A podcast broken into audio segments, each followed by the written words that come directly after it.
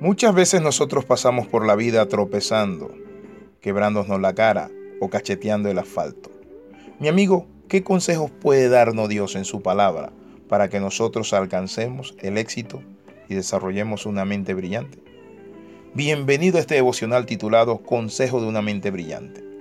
En Proverbios capítulo 8 versículo 33 dice, Atended el consejo y sed sabio, y no lo menospreciéis cuando hablamos del consejo, estamos hablando de que en la palabra de Dios se encuentra. Y el otro aspecto es que Dios nos insta y nos anima a ser sabios.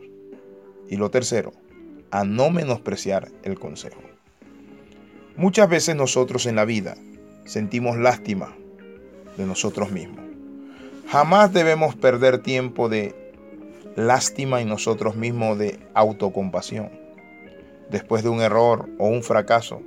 No debes atascarte en la conmiseración, decir por qué lo hice, por qué estoy aquí, por qué. Quiero compartirte esto. La palabra del Señor dice que el que confiesa su pecado, dice la palabra, alcanzará misericordia. ¿Qué representa eso? Que nuestro Dios quiere que vivamos en el aquí y en el ahora.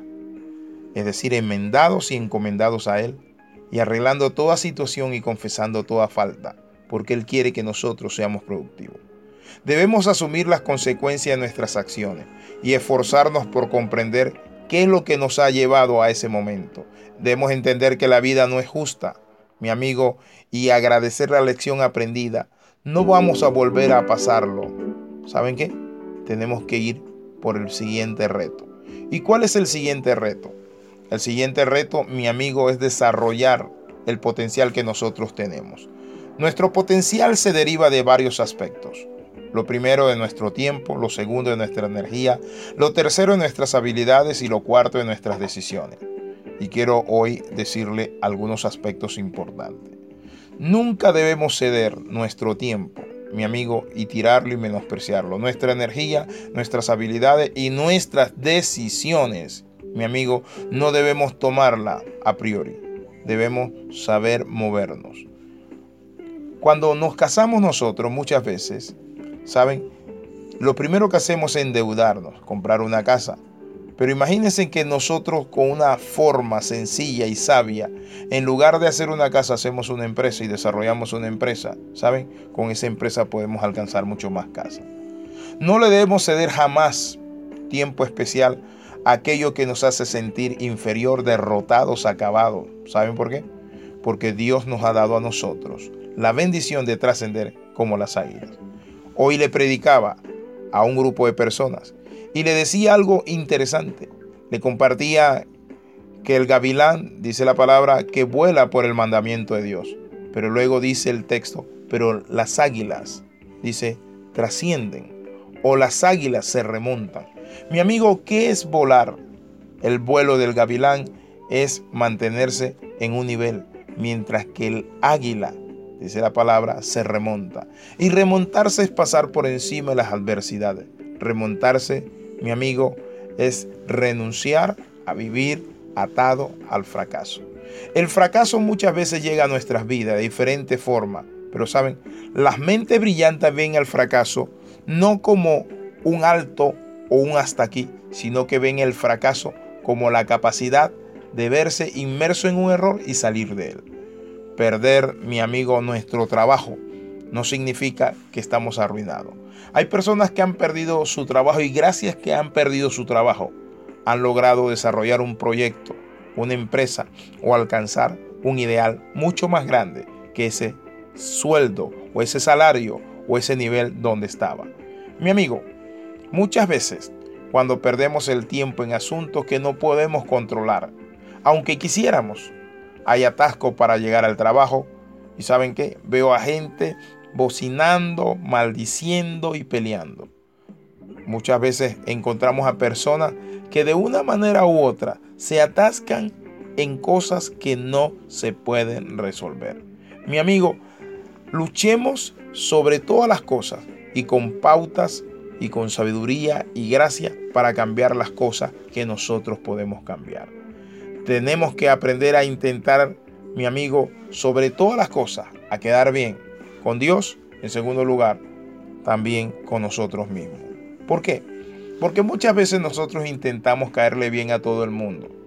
Sabemos que ha de ser educado y amable eh, muchas personas, pero saben, cuando hay personas educadas y amables, vale la pena hablar con ellas. Pero hay personas que son y tienen problemas. Son amargadas y tienen problemas con ellas mismas. Y saben, su propósito es dañar a aquellas personas que andan por la vida contentos, produciendo y alegres. Yo decidí un día no dejarme contaminar de personas. Claro, muchas veces como seres humanos podemos fallar, podemos cometer errores. El error de estar peleando con alguien o simplemente confrontarlo o simplemente oponernos a lo que esta persona quiere imponer dentro de un grupo.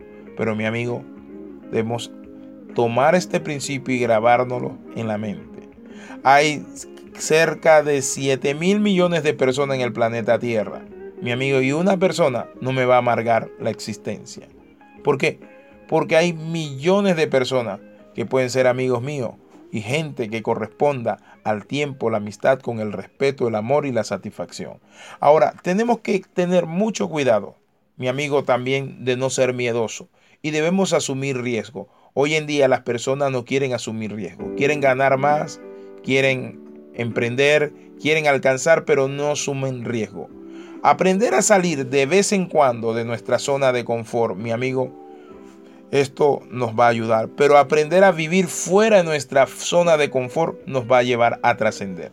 No se trata de tomar decisiones a la ligera, pero si, mi amigo, has tomado la decisión de lanzarte y alcanzar y lograr un sueño, ¿sabe? Debes entender esto, que fuera del área de confort es donde se alcanzan y se logran los sueños cuando vemos a personas que son sumamente analíticas, pero mi amigo, se quedan allí. Hay que ser un poco aventurero, pensar constantemente en el pasado. Mi amigo nos estanca, pero remontarnos al futuro nos lleva a lograr y alcanzar y a trascender en el mayor de los éxitos, que es vivir una vida para Dios y una vida productiva en esta tierra. Por eso tenemos que construir un buen ahora para un futuro todavía mejor. Tropezar dos veces con la misma piedra, amigo, quiero decirle esto, puede arruinar nuestras vidas, pero hoy quiero hablarte cómo evitar tropezar dos veces en la misma piedra. Lo primero es aprende y toma una lección. Y debes tomarlo como una escuela para no repetir lo mismo y que nuevamente estés en el mismo problema. Así que en esta hora quiero invitarte a que juntos oremos y le pidamos a Dios sabiduría para seguir cada uno de estos consejos. Padre, en el nombre de Jesús, pedimos sabiduría para seguir estos consejos. Padre, renuncio a tirar la toalla tras ese error, esa mala decisión. Padre Santo, yo creo que cada fracaso es una oportunidad para mejorar.